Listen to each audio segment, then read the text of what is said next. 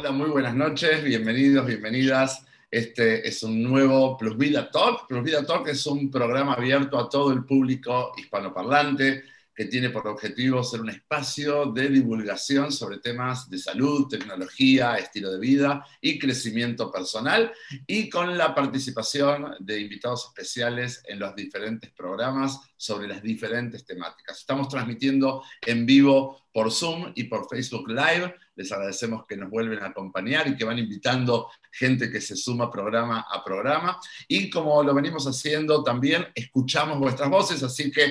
Eh, vayan escribiendo sus preguntas eh, a lo largo del programa en los diferentes chats, tanto de Zoom como de Facebook, para que podamos realizarlas a la profesional que hoy nos va a acompañar. Además, los invitamos a través de nuestras redes eh, que nos sugieran, bueno, cuáles son los temas que les gustaría que desarrollemos para programas futuros. Muchos de esos temas los hemos ido incluyendo en los programas anteriores. Y si por algún motivo se perdieron algunos, los pueden encontrar en el canal de YouTube de Plus Vida o en Spotify, en la parte de podcast, se llama Plus Vida Talks, ahí están todos los programas anteriores y también va a estar este programa. Hoy tenemos una invitada muy especial, es la psicóloga María Amelia Díaz es la directora de la clínica de Plus Vida en Ciudad de México. Yo soy Marcelo Axel, de ustedes hablando desde la ciudad de Buenos Aires. Ella va a estar desde México, atravesamos todo el continente y tal vez la pueden recordar porque hace algún tiempo nos acompañó en el Plus Vida Talks número 6, en el que hemos hablado de un tema tan interesante como la ansiedad. De hecho,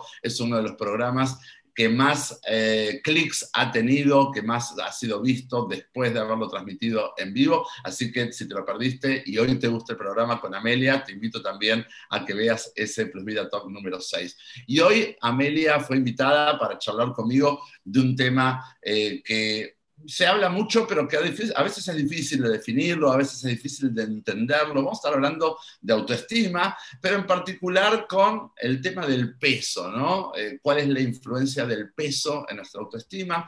Eh, un tema que seguramente nos va a eh, revelar un montón de información importante, pero la idea no es solamente que como si abriéramos un libro hoy aprendamos de qué se trata el tema, sino que además, bueno, tratemos de entender cómo impacta en nuestra vida y además qué podemos hacer con ella. Así que, sin más, voy a dar la bienvenida a Amelia desde México. Hola, buenas noches Amelia, ¿cómo estás? Gracias por acompañarme.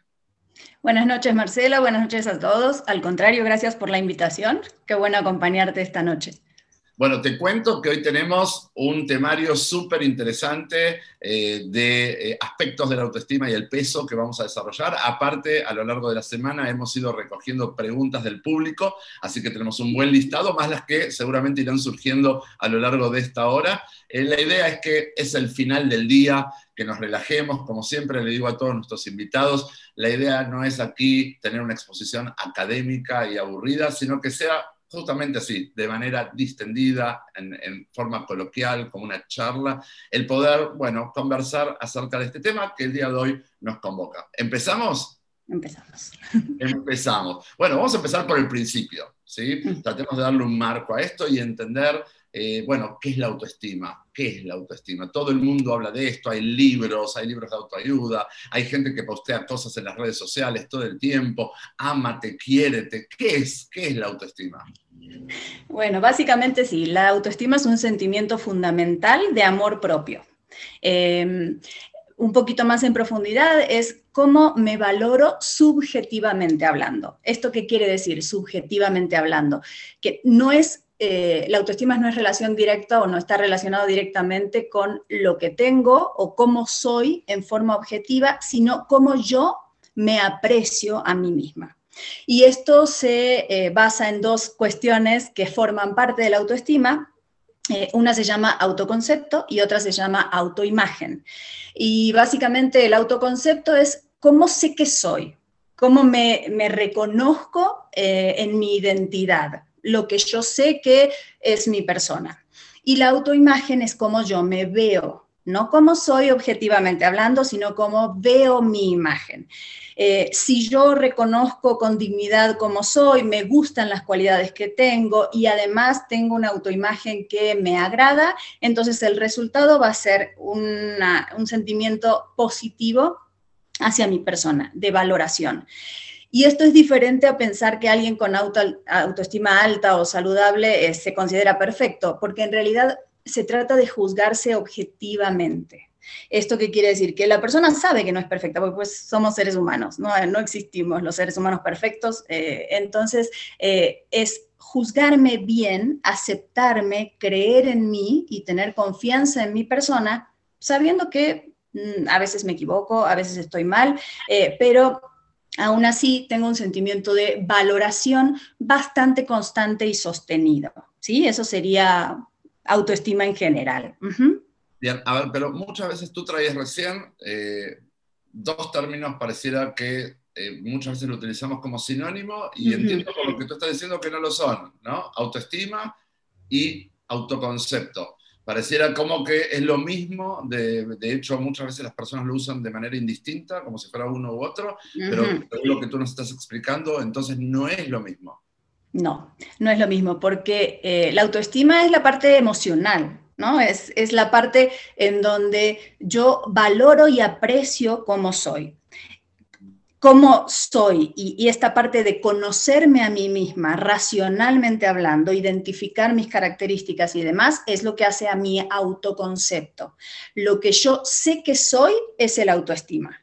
Es el autoconcepto, perdón. Cómo me aprecio, cómo aprecio eso que soy, es la parte de autoestima.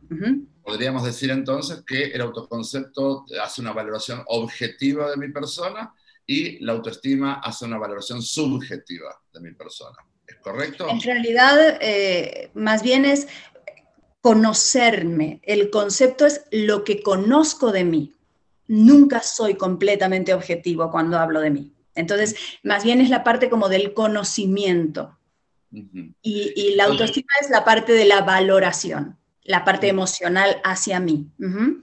O sea que, eh, hablando de manera rápida y pronta, podemos decir que una persona de valoración negativa tiene una autoestima negativa y de una valoración positiva tendrá una, autoestima positiva. Bueno, ahora vamos a entender también de qué sirve esto, ¿no? Si, siempre es positivo eh, y, cómo funciona, pero bueno, ya entonces le ponemos un marco a cómo nosotros definimos a, eh, la autoestima y, y, la pregunta es, bueno, ¿de dónde sale? Cómo se desarrolla, estamos hablando del mundo de las ideas, estamos hablando de aparentemente lo abstracto, ¿no es cierto? No es, algo que tengo una camisa y me la puse, ¿no? Me puse, hoy me puse una buena actitud de autoestima. Estamos hablando de algo que es subjetivo y que seguramente eh, no es estable, ¿no? Entonces por, momentos seguramente aumenta, por momentos desciende. ¿Nos puedes contar un poco sobre eso? Sí, como muchas cuestiones psicológicas se forja en la infancia básicamente en los primeros años eh, y por supuesto muy relacionado a las personas con las que vivimos, eh, nuestros padres, quienes nos crían, eh, nuestros hermanos, un poquito más adelante tal vez algún maestro. Em, a partir, digamos, de la relación con los otros es que se va forjando em, el concepto de autoestima o la idea de autoestima, esta valoración propia y como dices, sí puede ir variando, pero es bastante estable en cuanto a su formación. A partir de los años y ya en una edad adulta sí se puede modificar, a veces con mucho trabajo, pero sí suele ser bastante estable, ¿no? la forma en la que se fue dando esta valoración propia. Y curiosamente, o bueno, eh, surge también como de una especie de ecuación. Em, hay dos como partes que nosotros evaluamos. Uno se llama yo real y otro es yo ideal. ¿Qué es el yo real? Lo que puedo hacer, las capacidades, las aptitudes que yo tengo. ¿No? La forma en la que puedo manejarme. Y el yo ideal está del lado de las expectativas, que es lo que yo, y principalmente, bueno, de niños es el niño y las expectativas sociales, ¿no? De estos que están cerquita de él, eh, ¿qué es lo que se espera de mí? ¿Qué pasa? Cuando hay una diferencia muy importante entre lo que yo espero y lo que realmente puedo hacer, va a empezar esta sensación de eh, no puedo ser, no soy tan bueno, esta sensación de fracaso. A veces las expectativas son de, una, eh, de un perfeccionismo aplastante, ¿no? O sea, cuando uno pretende la perfección es, eh, bueno, va a fracasar, ¿no? Porque no hay perfección. Entonces, cuando es inalcanzable este ideal, lo que me va a dejar es una eh, sensación de nunca es suficiente, nunca soy suficiente. Entonces, a partir de esto es que se va forjando la autoestima y el tema es que cuando yo siento que no soy suficiente, no me animo a hacer. Y si no me animo a hacer, no aprendo y si no aprendo, menos eh, capaz voy a sentirme, ¿no? Entonces se retroalimenta esta, esta sensación. Eh, bueno, me imagino que en algún momento vamos a cruzar hacia cómo esto nos, muchas veces nos lleva a a comer de más, ¿no? ok, eh, sí, eh, claro. sí. A, ese de insatisfacciones eh, frente a expectativas incumplidas, ¿no? En el comer. Hemos utilizado también la comida para eso. Pero antes de llegar a ese punto, en, la forma en que tú nos lo estás generosamente explicando, podríamos decir que el yo real, ¿no? y el yo ideal, de hecho, tú misma lo has mencionado, en una etapa temprana de la vida del niño, está formada por el afuera, entonces, ¿no? los mensajes que el niño va recibiendo desde los padres, desde los hermanos, desde los compañeros del colegio, la maestra, ¿no? Eh, de, todo ese mundo eh, en el que él convive eh, y también las expectativas, como tú decías, a, la altura de las expectativas de los demás. ¿En qué momento yo me estoy apropiando de todo eso como ser humano, ¿sí? Y puedo redirigirlo o puedo sentirme que estoy fuera de esos cánones o perfectamente cómodo en esos, cánones, en esos cánones eh, y hacer crecer, ¿está bien? O desechar, eh, entender que no siempre las expectativas que todos los demás pusieron en mí son las que quiero para mi vida, ¿no es cierto? Es todo un tema. Sí. La pregunta es en qué momento mm, difícil es desechar. Hay gente que recién cuando empieza a trabajar en sí misma, a hacer una terapia, se da cuenta, ok, esto que yo estoy esperando no solo no se puede hacer, sino que ni siquiera es algo que yo quiero hacer. Eh, a veces eh, llevamos puestos, nosotros hablamos de mandatos, ¿no? O sea, ¿qué se espera? Eh, tienes que ser el mejor siempre. ¿Quién dice? ¿Quién nos puso esa idea en la cabeza?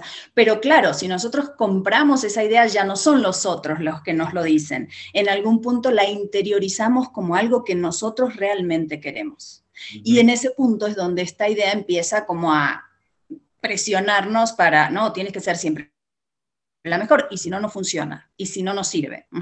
Entonces, si hay primero una parte, como dices, eh, el, ambiente es el que a veces baja ciertos mandatos o tira ciertas líneas, y en algún momento eso es parte de mí. Y en ese momento Dime, dime. Perdón, no, digo, también sucede al revés, ¿no? Cuando, recibe, la línea recibe mensajes opuestos, tú no sirves para nada, tú no logras, tú no haces, no, digamos, estamos hablando de los dos extremos. Sí, sí. Eh, bien, bien.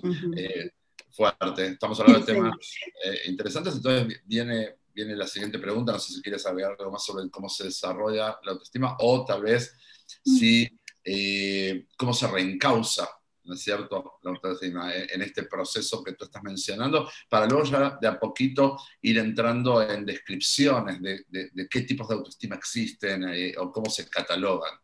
Mm, ok, eh, como tú prefieras, ¿quieres me voy con la clasificación rápida primero? Eh, básicamente voy a hablar como de dos extremos, autoestima saludable, una autoestima alta, y la autoestima que es baja o no saludable. Eh, cuando hablamos de una persona con autoestima alta es alguien que se considera igual que los demás en capacidades, que está satisfecho con cómo es, que puede hacer cosas, es una persona con seguridad, que se anima a defender sus ideas, que no le importa tanto que los demás no siempre estén de acuerdo con él, es alguien que eh, mantiene como una seguridad propia bastante sostenida independientemente ya del ambiente. Esto cuando la autoestima ya se forjó y es una autoestima saludable. Se puede equivocar, perfecto, rectifica, corrige, puede pedir ayuda si hace falta, eh, es una persona que em, no se deja maltratar, no se maltrata tampoco. Alguien con autoestima saludable se trata bien porque se valora y lo merece. Del otro extremo están las personas que tienen autoestima baja y entonces lo que muestran es siempre una insatisfacción. Siempre están mucho más pegados a lo que hacen mal, a lo que no les sale, a los fracasos, les cuesta mucho trabajo conectarse con las capacidades que tienen, sienten que los demás valen mucho más que ellos siempre, en cuanto a necesidades también, y como no se valoran, no merecen el buen trato de los otros y tampoco el propio. Entonces son personas que se maltratan mucho, que no se dan lo que necesitan, que no se cuidan. Y curiosamente, bueno, incluso eh, son desconfiados de los demás, porque si alguien les dice algo bueno sobre ellos, piensan que es mentira, porque en realidad ellos no lo pueden ver, no pueden ver las capacidades. Entonces son desconfiados, dicen algo seguramente quiere, por eso me está diciendo este cumplido, eh, y finalmente son temerosos, no se animan a hacer. Eh, digamos, estos son como los extremos. Y hay un tipo de autoestima que se le dice a veces autoestima inflada y en realidad es una falsa alta autoestima. Eh, ¿Qué quiere decir? Es una persona que es muy insegura en el fondo, pero tiene toda esta fachada de que es casi perfecto y entonces esta fachada cuesta sostener. Y entonces, ¿cómo la sostienen? Por ahí son personas muy tiranas con los demás o personas que no aceptan una crítica. Si se equivocan, eh, la culpa es de otro, eh, son agresivas, pero es porque el esfuerzo está más puesto en voy a mostrarme como alguien que en realidad no soy. ¿No? Es tan volátil esta supuesta autoestima que la sostienen a costa de ser bastante agresivos con los demás, ¿sí? Digamos, esa es una tercera forma de autoestima. en este tercer tipo es, duro, debe ser muy cansador sostenerlo. Mucho. mucho. Eh, ahora, si, si, quitáramos de la ecuación a este tercer tipo de autoestima eh, ficticia, como estabas eh, describiendo, básicamente podríamos decir que entonces la, situación de la autoestima es binaria, o es una autoestima alta, lo cual es saludable, o es una autoestima disminuida eh, este, y que le impide un funcionamiento mejor a la persona que vive con ella. Y, y, existe la combinación de persona con autoestima alta con elementos que por momentos hagan que esa autoestima disminuya y también al revés eh, persona con eh, autoestima baja con elementos de victoria que hacen que por momentos se pueda sentir mejor. Sí, sí, por eso te decía, o sea, los extremos son eh, autoestima alta, saludable y autoestima baja. Pero en el medio, por supuesto, hay como una autoestima alta, no siempre tan alta, que es, bueno, frente a ciertas cuestiones se tambalea un poquito, pero básicamente la mayor parte del tiempo se está valorando a sí mismo. Y está la autoestima baja, en donde a veces con algún éxito, algún logro, por un momento se aprecia un poquito más y luego, luego ya vuelve la baja valoración. Bien, vamos entonces ahora sí a, tal vez tratar de entender, bueno, ¿qué hacemos con esto? Son etiquetas irrevocables, digamos, la persona, tú recién decías, bueno, una persona con autoestima alta es quien la mayor parte del tiempo convive con una autoestima saludable y por momentos puede tener descensos, y lo mismo cuando es al revés, ¿no? Una persona que convive la mayor parte del tiempo con una autoestima baja y por momentos, esos, esos momentitos de victoria que yo decía. Ahora, bueno, está bien, este es el marco. Eh, ¿Cómo impacta esto realmente en la vida de las personas? Bueno, al final se supone o se dice que la autoestima es como la base de la salud psicológica. Entonces, la forma en la que yo me valoro a mí mismo impacta en cómo hago las cosas qué puedo hacer y cómo me relaciono con los demás. Impacta muchísimo, ¿no? Entonces, eh, como decíamos, una persona que tiene una autoestima saludable se va a animar a hacer cosas, porque confía en que finalmente las cosas les van a salir bien y si no le salen bien, aprende. No pasó nada, te equivocaste, es aprendizaje, te haces más fuerte. Eh, son personas que pueden defender tranquilamente sus ideas, tranquilamente justamente opuesto a esta autoestima fingida, ¿no? O sea, no estamos de acuerdo, pero bueno, yo sigo pensando lo mismo. Son personas que no se comparan con los demás y por lo mismo que se valoran, se tratan bien a sí mismos y a los otros y no aceptan malos tratos. Al contrario, cuando una persona tiene autoestima baja, lo que repercute es incapacidad de hacer. Son personas que todo el tiempo están pensando que les va a ir mal. Todo el tiempo está el miedo al fracaso, porque además un fracaso en una persona con una autoestima baja es, estás mal tú, no es te salió mal esto. Digamos, es un ataque a toda la persona, entonces mejor no se animan y no se animan y se quedan, ¿no? Se quedan como sin hacer cuestión, sin hacer cosas, pero por lo mismo, como tampoco se valoran y siempre están pensando más en los demás que en ellos, no se tratan bien, no se cuidan bien, se, se rodean de situaciones que confirman que no valen. Y pueden ser amistades, parejas, trabajos, situaciones en donde todo el tiempo están confirmando su poco valor.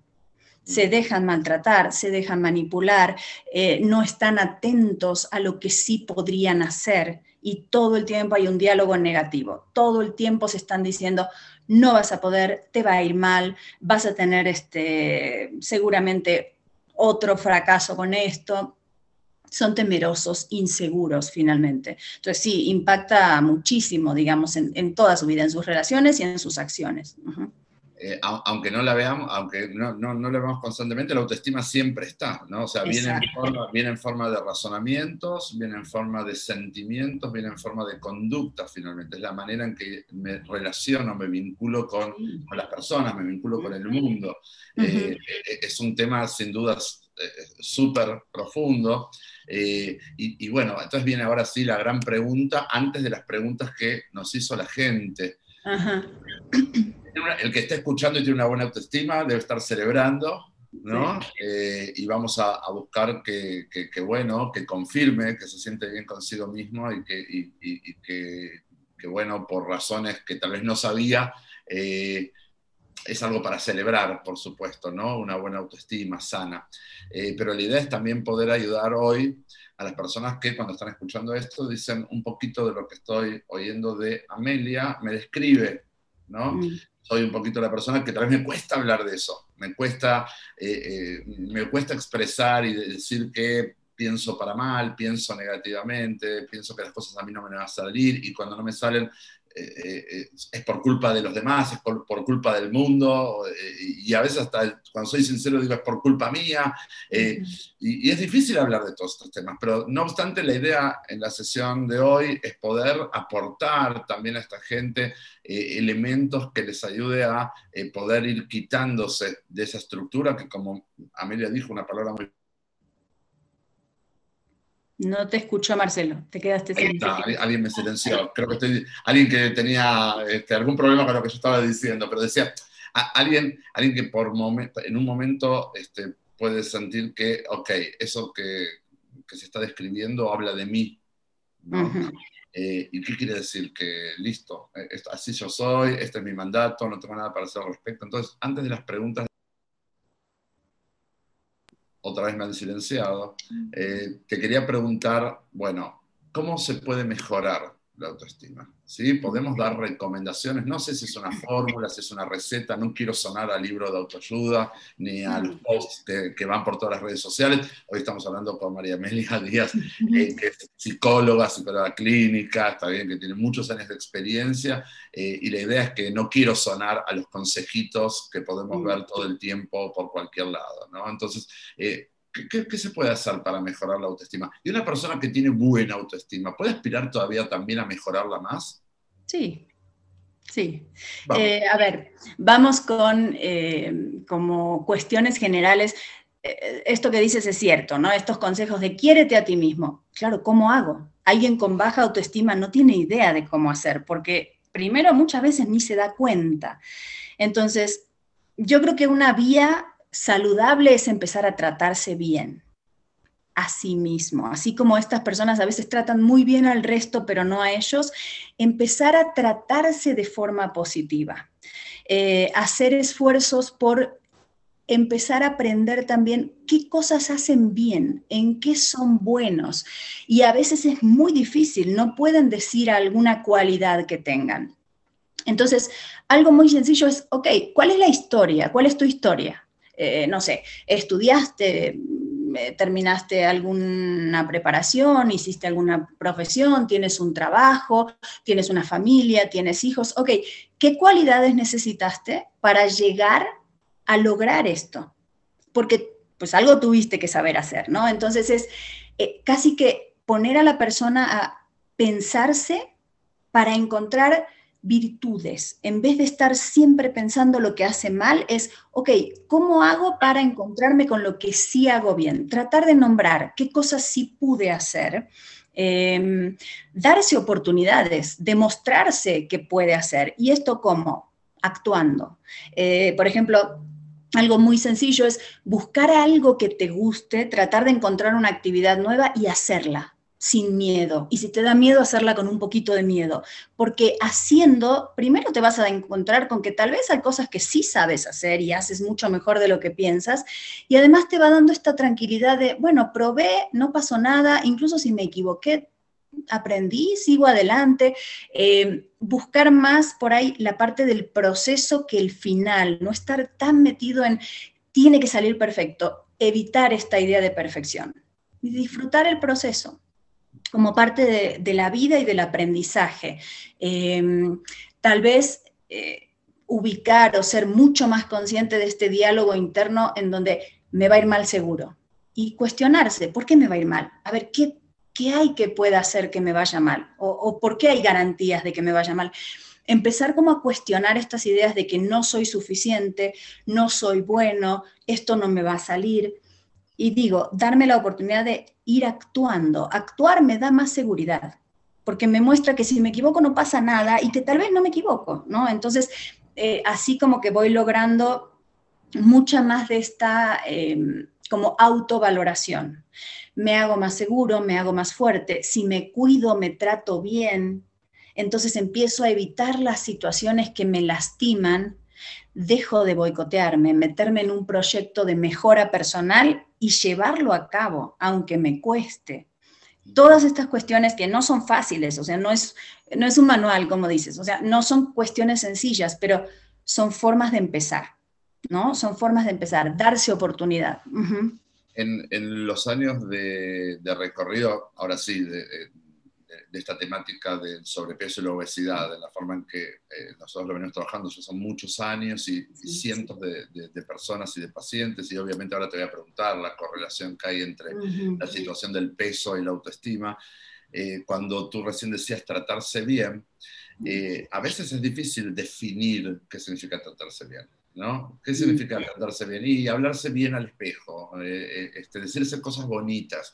Eh, en realidad es difícil definirlo y, a mí la forma en que me gusta trabajarlo mucho eh, con nuestros pacientes es, ok, es difícil definir qué significa tratarse bien, vamos a empezar por las necesidades básicas, ¿no?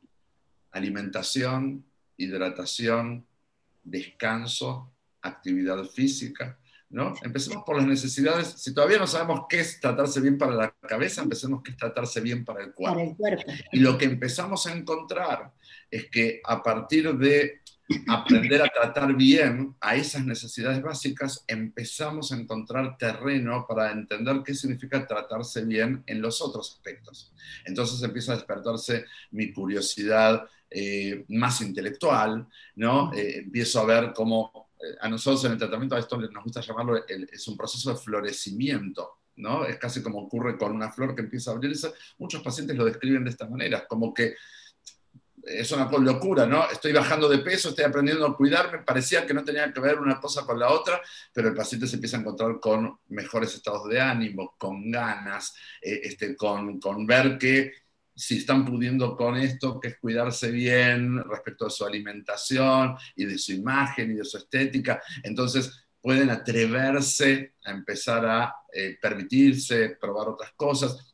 Digo, doy un ejemplo humildemente desde el espacio, yo siempre digo, los Plus Vida Talk eh, eh, es, un espacio abierto para toda la sociedad, no es exclusiva de mis pacientes de Plus Vida, del tratamiento, pero en la experiencia que tenemos nos permite ver cómo eh, a veces hablar de tratarse bien nos, habla de un, de un, concepto demasiado abstracto, demasiado grande, y nosotros tratamos de, de alguna manera, llevarlo a la mínima expresión, a lo más básico, lo más básico, que es qué como, cuánto como, dónde lo como, qué elijo comer, cuánto me hidrato, cuánto me muevo y cuánto descanso. ¿no?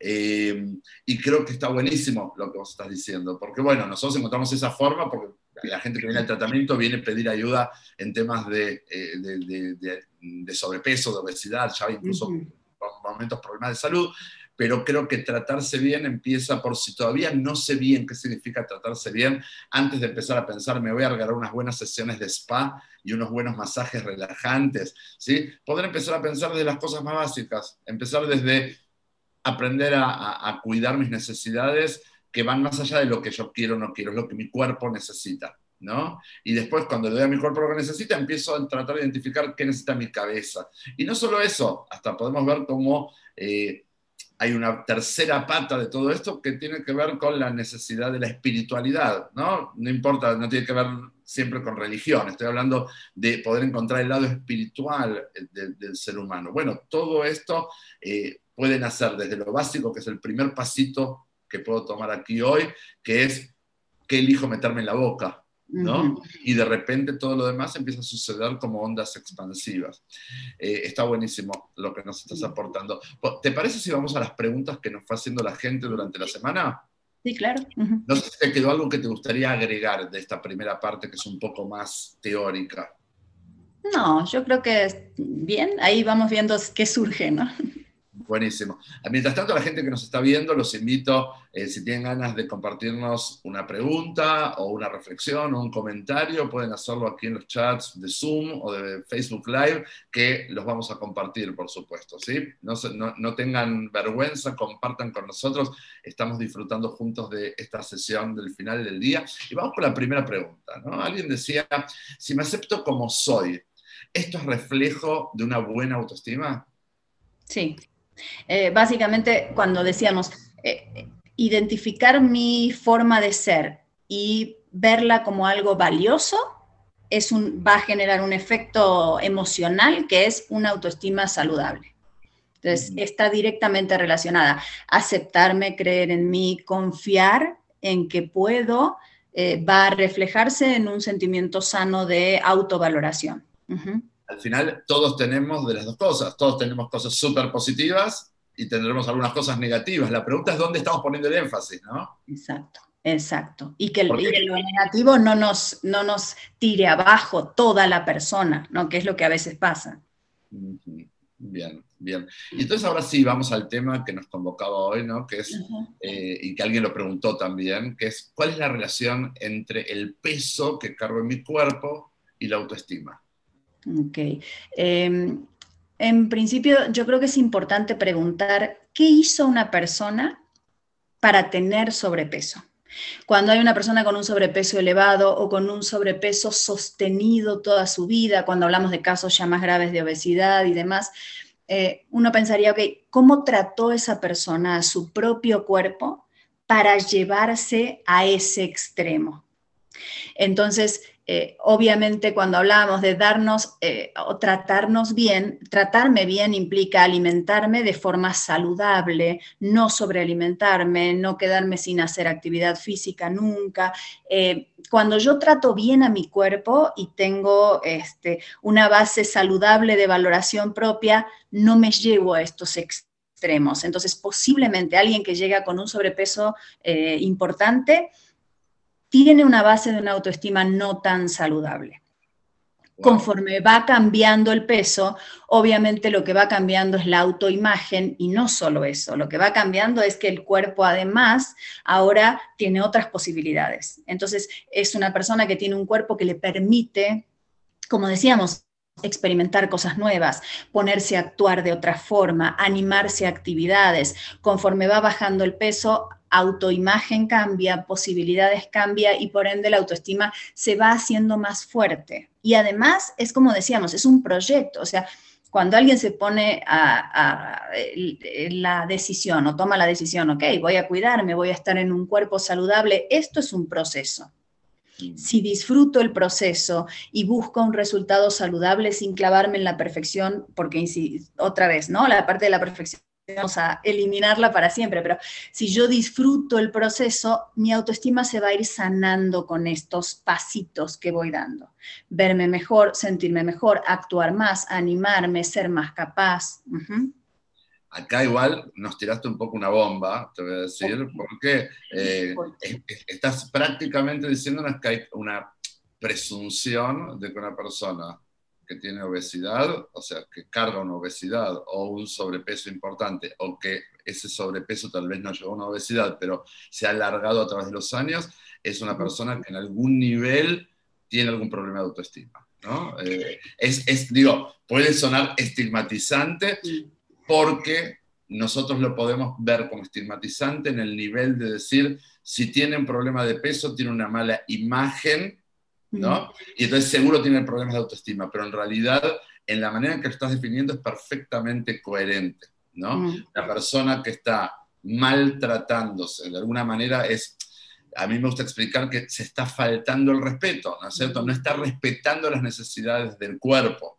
Por lo tanto, se está faltando el respeto, se está maltratando. En ese sentido, una persona que carga peso de más o que carga una obesidad, entonces presumiblemente tiene algún nivel de problema de autoestima. Y es ahí donde podemos ver muchas veces entonces que todos nosotros conocemos y muchos de nosotros somos o hemos sido esa persona que podíamos demostrar hacia afuera un personaje muy representado en ese tercer tipo de autoestima del que tú nos hablabas en el principio, ¿no? Que es esa autoestima eh, más inflada, ficticia, anabolizada, eh, este, fingida, que hasta nosotros le ponemos un nombre, le llamamos el, personaje, ¿no? El personaje del gordito feliz, ¿no es cierto?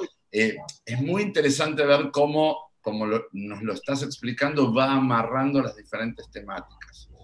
Eh, no es porque acá hay una hipervaloración de la persona flaca, porque entonces uno puede decir, pero entonces toda persona flaca tiene una alta autoestima. No, no, una cosa no es vinculante de la otra.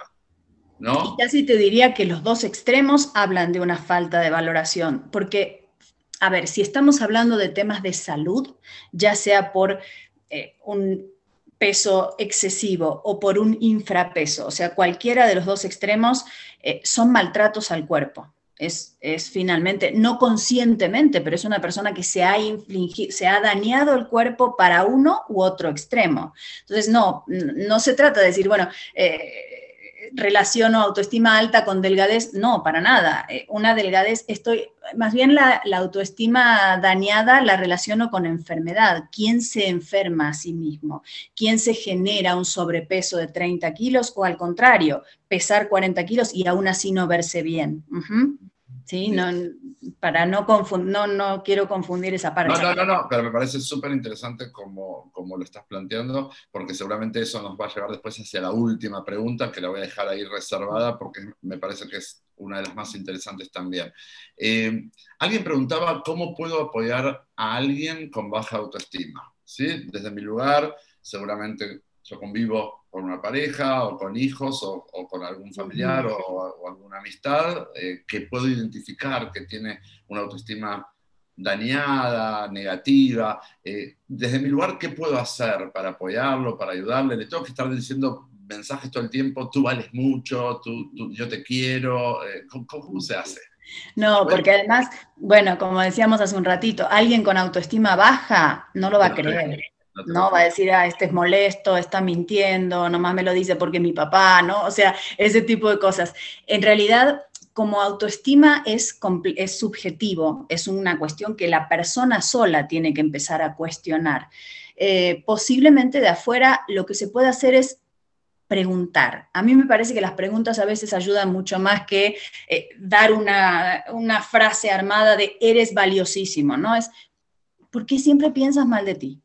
¿No? O sea, eh, poner al otro a cuestionarse por qué nunca valora lo que es, lo que hace, eh, qué es lo que pasa eh, con esta falta o sensación de fracaso constante o de insatisfacción constante. Tal vez como compañeros de alguien así, como si convivimos con alguien así, es, ¿por qué siempre estás pensando mal? ¿Por qué te parece que no vas a poder? ¿Por qué crees que no puedes? Mm, hay un ejercicio que tal vez es eh, interesante, em, como un juego que podría hacerse, y es, ¿por qué no hacemos una carta de recomendación como si fuera para alguien más, pero que sea para ti. Entonces, es un ejercicio que pone a la persona, lo obliga a saber qué cosas son buenas, ¿no? Entonces, eh, tal vez jugar con eso. A veces cuando la, realmente cuando la autoestima es muy baja, bueno, tal vez la recomendación es, ¿sabes qué? Te convendría consultar con alguien, no puede ser que siempre estés pensando mal de ti, pero, pero al final es más bien hacer cuestionar esta parte de valoración del otro, porque los mensajes externos de eres valioso, eh, eres eh, brillante y genial, todo eso no va a permear en una persona con autoestima. tal, vez entonces el mecanismo sería ayudar a, que pueda descubrir y realizar por sí mismo sus virtudes, ¿no? O sea, finalmente... Eh, esa sería la, forma ¿no? de, ayudar. y a cuestionarse un poquito, ¿por qué siempre estás pensando mal de ti? ¿Por qué piensas que todo te va a salir mal? ¿no? Tú recién, al, pasar mencionabas que, digamos, cualquiera puede caer en una situación de esta, pero eh, tú recién mencionabas cuando ya es una situación más patológica, ¿no? O sea, más profunda, donde hace falta ir a un psicólogo, a una psicóloga como tú, ¿no? Eh, o, en casos extremos a, un psiquiatra. Eh, ¿Cuál es el límite para poder identificar algo así? Mm, bueno, en general, siempre lo que pensamos es qué impacto tiene esto que te pasa en tu vida. Si constantemente estás repitiendo, por ejemplo, situaciones en las que terminas mal, si constantemente estás eh, eh, enfermando tu cuerpo, tratándote mal, buscando parejas que te hacen daño y repites una y otra vez patrones de insatisfacción, eh, si tú te pones una y otra vez en situaciones que te hacen sentir peor, ahí es momento de empezar a pensar en, bueno, tal vez sí hay que empezar a cambiar esto, porque ya no es solo cómo te valoras, sino todo lo que te está pasando y todo el ambiente que te estás generando, pues sí te puede impactar de forma grave en la salud, eh, bueno, eh, en, las relaciones con otros. Ahí es donde uno podría pensar que tal vez es necesario consultar. una, ayuda externa, ¿no? Es cuando ya te está impidiendo funcionar. Exacto, exacto. Eh, buenísimo, muchísimas gracias. Eh, alguien preguntaba por aquí, alguien tiene un micrófono abierto, me parece, le pido a mi equipo que me ayude. Ahí está, muchas gracias. Eh, alguien preguntaba por aquí si, por el contrario, antes hablábamos de una baja autoestima, si una elevada autoestima puede ser contraproducente para una persona. Contraproducente, no. O sea, elevada autoestima es saludable una autoestima sana, alta, saludable, no es contraproducente.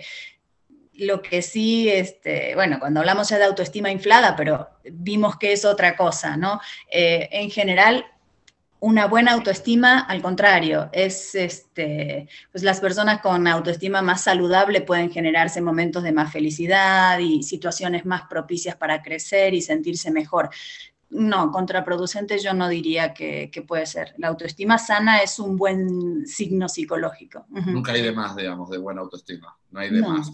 una buena autoestima acompañada de soberbia, de perfeccionismo, de, de, este tipo de características, describen mucho más a el tercer tipo de Exacto, exacto. Eso no es una sana autoestima, es otra cosa. Ajá, sí, sí, sí. Ahí sí podemos hablar de algo que no es bueno. Acá hay una pregunta que eh, nos hacen que creo que un poco la, has ido respondiendo, pero eh, porque yo antes decía, aunque no la veamos, la autoestima siempre está, ya sea buena o mala, pero alguien pregunta aquí, ¿mi autoestima influye en las personas a mi alrededor?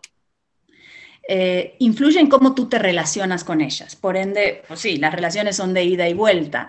Entonces, pues si yo tengo una autoestima sana, me manejo con los otros de forma solidaria, pido ayuda, doy ayuda, no me dejo manipular, pero no manipulo, me valoro y valoro a los otros, eh, puedo como este, cambiar de opinión o, darme cuenta que estaba equivocado sin problemas, sin agresión, o sea, sí generan eh, buenas relaciones con los otros y entonces impacta positivamente, ¿no? Alguien con una autoestima saludable es alguien que no te va a tratar mal tampoco, ¿no? O sea, no va a aceptar que lo trates mal, pero tampoco es alguien que te va a maltratar porque te respeta igual que se respeta a él mismo. Bien. Em, Y vamos a, entonces a, tal vez la gran pregunta. ¿No?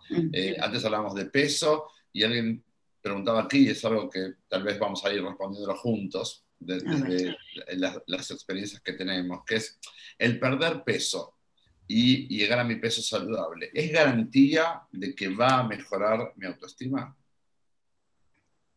Eh, la palabra garantía es fuerte, ¿no? No hay garantías, yo creo, pero va a ayudar que es lo que decíamos hace un ratito. O sea, claramente cuando yo me meto a un proceso de adelgazamiento, cuando me conecto con mi cuerpo, me empiezo a mover, le doy comida saludable, empiezo a bajar eh, de peso, con lo cual genero más posibilidades de moverme, de hacer cosas, de animarme a vestirme de otra forma, relacionarme de otra manera. Esto va haciendo más fuerte la autoestima. No hay, o sea, no hay pérdida ahí.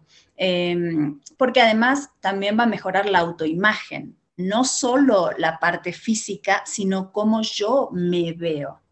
Entonces, como la autoimagen es parte fundamental de la autoestima, cuando mejoro mi autoimagen, que también tiene relación con el cuerpo real, obviamente, pues va a mejorar mi, valoración propia. A veces me encuentro o me he encontrado con personas que eh, después de perder todo su peso, eh, se sentían mm. estafados, ¿no? Estafadas, porque creo que esta pregunta eh, eh, este, que tú bien respondías, que se cumple en la mayoría de las personas, no se cumplen todos, ¿no? Mm. Hay personas que bajan todo el peso y sin embargo su autoestima tal vez aumentó muy poquito, no lo suficiente como para que la persona lo pueda ver y lo pueda identificar, todavía está mucho más del otro lado. ¿no? y creo que hay una respuesta de por qué eso ocurre. Eh, creo que eh, ocurre porque seguimos inmersos en las dimensiones, en la dimensión de las dietas, ¿no es cierto?, de la restricción. Eh, seguimos en el, el, esfuerzo tremendo que significa dejar de lado ciertos hábitos y ciertos alimentos, ¿no? que todavía tienen para nosotros un componente de placer y emocional y de nostalgia tan grande que que se nos hace muy difícil, ¿no es cierto? Entonces, eh, eh, es, todo ese combo de cosas les impide conectar con todo lo bueno que va sucediendo a partir de que han bajado el peso, mejoraron la salud, la imagen, la estética, se pueden mover, tienen un mundo de posibilidades, pero queda bloqueado por el no, ¿no es cierto? Por, por, eh, este, y entonces, estoy muy de acuerdo contigo, no hay garantía pero no es porque eh, un, un, adelgazamiento me lo puede dar eso o no me lo puede dar, sino que tiene mucho más que ver con el proceso de mi cabeza, ¿no? Es adelgacé el cuerpo, pero no adelgacé mi cabeza, ¿no? Eh, y nosotros en ese sentido tenemos una firme convicción de que un adelgazamiento necesariamente debe de ir acompañado con un proceso eh, de acompañamiento psicológico, donde a medida que voy modificando la situación de mi cuerpo, también voy modificando estos mandatos, eh, esas estructuras que antes me llevaron a engordarlo, ¿no? Y, que cuando eso no ocurre, eh, bueno, entonces una persona pudo soñar toda su vida con estar flaca y lograr estar flaca y sentirse desdichada, ¿no? Eh, y, creo que tiene mucha relación una cosa con la otra. Em, vamos a ver que este tema del peso, entonces, en definitiva, para poder ir cerrando, Amelia, si te parece, no sé si te quedó algo que todavía tenías con ganas de compartir. Mm, ahora que, estabas hablando, pensaba, claro, es que en realidad hay gente que toda la vida es, eh, ha sido delgada y es gente que uno lo ve, las ve y dice, bueno, pues son personas muy atractivas, muy, eh, o sea, objetivamente hablando, no tienen nada malo. Pero es lo que decíamos, la, cuestión de autoestima es subjetiva completamente. Por eso lo que tú dices, bueno, aunque bajó 20 kilos, esta persona se sigue viendo mal porque se sigue clavando en la parte de lo que no es bueno, en vez de empezar a ver las características positivas. Por eso es, no, hay una asociación como directa, así tan eh, A más B, es eh, esta cuestión. Porque en realidad autoestima es un trabajo interno de valoración propia. Más allá del cuerpo, del aspecto, del objetivo que haya, sí hay que trabajar en la forma de valorarnos. sí ayuda a bajar de peso y demás, pero claramente hay personas con autoestima baja que no tienen problemas de peso tampoco, ¿no? Es una cuestión que va mucho más allá de la parte física solamente. Lo manifestarán de otra manera, digamos. Exacto. En el caso de una persona de peso, el peso ya es un síntoma, digamos. Exacto. Pero, pero, la persona que no tiene un problema de peso lo manifestará de otras, de, otras formas. Ahora, eh, e, este tema de, eh, de, la influencia del peso en nuestra autoestima, habiendo entendido junto a ti eh, que que bueno, que una persona como cualquiera de nosotros que puede tener un problema de peso o pudo haber tenido un problema de peso, pero sin embargo le toca eh, aprender a cuidarse y, luego sostener un buen cuidado a lo largo del tiempo, eh, bueno, es, es, un desafío, es un desafío, ¿no? Eh, y, y, no es extraño que yo antes hablaba de atender mis necesidades básicas, es una forma de autorrespeto, y cuando no logro atender bien esas necesidades básicas, me falto el respeto. Y cuando me falta el respeto, ahí estoy hablando de que mi autoestima necesita ser atendida, ¿no? Necesita una vez más reconectar con, bueno, ¿qué significaba esto de tratarme bien? ¿Qué significaba esto de tratarme bien? Porque una persona puede decir, bueno, algo, algo, de algo uno se tiene que morir, como uno escucha a veces a la gente, ¿no? De algo uno se tiene que morir, bueno, yo me voy a morir de gordo, el otro se va a morir de porque fuma, el otro se va a morir porque toma, ¿no? Eh, y entonces, eh, el poder comprender que por lo menos en nuestras propias experiencias, como yo decía, de muchos años, de compartir con eh, pacientes y con personas eh, con, problemas de peso, eh, uno se puede dar cuenta que aun cuando no lo mencionamos, el problema de autoestima venía, venía. Desde lo más superficial, que era me veo mal, no hay ropa que me guste como me vaya y todo lo que significa el estigma de la gordura en la sociedad actual, ¿no? Hasta, por supuesto, las situaciones más profundas, cuando me cuesta hablar de lo que me ocurre y, de las cosas que me son difíciles, ¿no? Entonces, bueno, eh, creo que eh, la plática de hoy nos sirve un poquito para eso, para poder masajear lo que estaba muy duro ¿no es cierto?